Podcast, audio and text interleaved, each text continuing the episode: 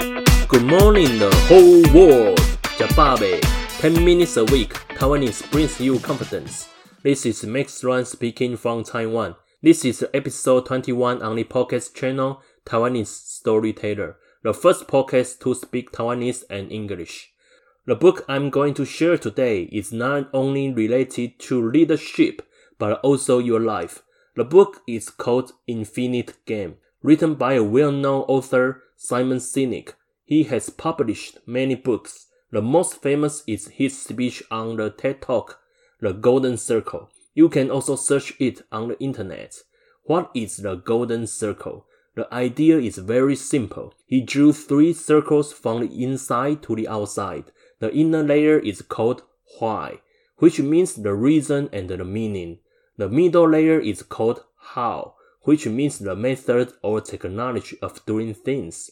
The outer layer is called what, which means the things and details you are doing. Simon said that most people know the outside layer, but don't know the inner layer. Most people know what they do, but only few people and organizations know why they do. Why means your purpose, your call, and what you believe. For example, why your organization exists and why you get up early. Simon encouraged us to communicate and take action from the inside out. I think the idea of golden circle is related to the book we are going to share today. Let's talk about this book. This book is called Infinite Game. At the beginning, Simon separated two concepts, finite games and infinite games. Finite games has a clear finish line. There is a winner and loser, just like soccer and chess. Infinite games means that we try everything we can do to stay in the game. The purpose of the infinite game is not to win or lose, but to keep the game going on and make everyone in the game become better. For example, when we start a company, we are not pursuing to create products to defeat our opponents, but to let consumers enjoy the life. The pursuit of winning or losing game is called a finite game. The pursuit of the game going on is called the infinite game. Simon compared the two world famous companies, Microsoft and Apple, because Apple first launched an MP3 player called iPod. Microsoft want to beat the iPod, also launched an MP3 player called Zune Player. Microsoft is so confident that they believe Zune's function is better than iPod. In fact, maybe it's true, but for Apple's culture, they don't really want to beat the competition, but to create better products and give people a better life. So, as we know, Apple is more powerful than Microsoft now to achieve infinite game. Simon said there are five steps. The first is just cause. The second is trusting team. The third is worthy rival. The fourth is the institutional flexible. The fifth is the courage to lead. About this book, I would like to give you a brief explain according to my understanding. For example, the first one, what is a just cause?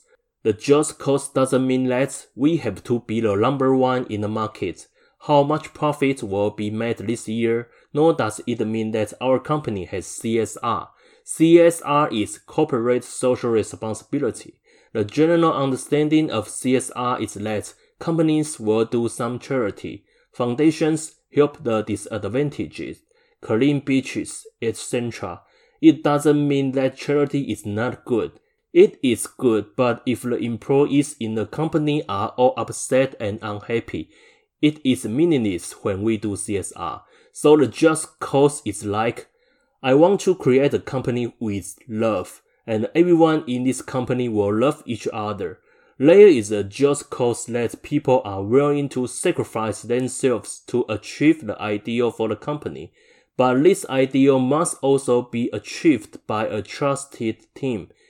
If a supervisor see a new employee, the supervisor have to offer help to let new employees feel safe.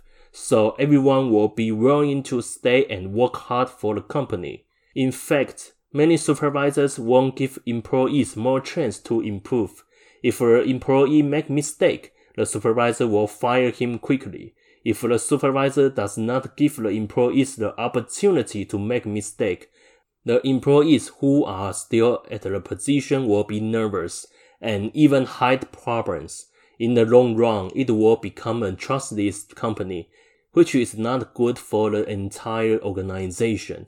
So if we want to use one word to describe what is called an infinite game, I would say it's capacity.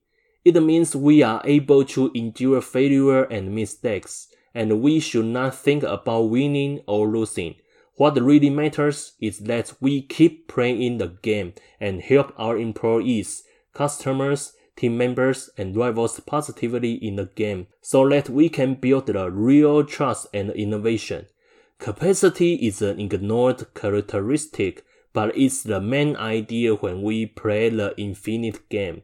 At last, I would like to use the words written by Simon for his grandmother at the beginning of this book to conclude the concept of infinite game. Dear Grandma, because you lived as if there was no finish line, may we all learn to live such an infinite life. Love, Simon. The concept of infinite game explains why some leaders and organizations can really inspire people. I believe it will be helpful for you.